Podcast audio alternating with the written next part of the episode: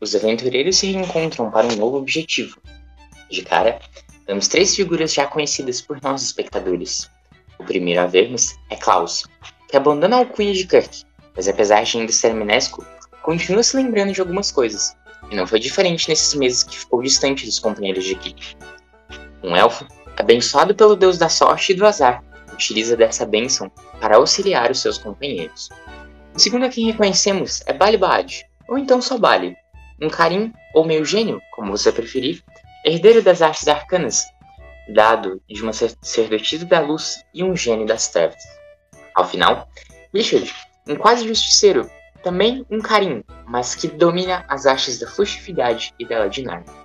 Essas três figuras se dirigem à casa de um nobre, chamado José, e contata os aventureiros para enviá-los a uma nova missão. José apresenta aos três veteranos um novo companheiro que agora irá acompanhá-los nessa aventura. Conhecemos Voldrin, um anão paladino de Calmir que se apresenta brevemente ao grupo. É então que as devidas informações são passadas a eles. Outro nobre, governante de uma cidade portuária, está com problemas de invasões de criaturas marinhas da sua cidade, marés furiosas e temporais que ninguém até hoje já havia testemunhado.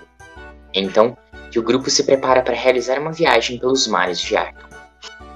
No caminho até o porto onde irão se encontrar com o capitão do navio, eles se encontram com alguém que todos, exceto Voldrin, já conhecem. Bali, Klaus e Richard se reencontram com Letícia, uma Lefou com seus incríveis 2 metros de altura, que também domina as artes da furtividade e da ladinagem. Os quatro agora se dirigem ao porto e se encontram com o capitão do navio que haviam conhecido em uma última missão.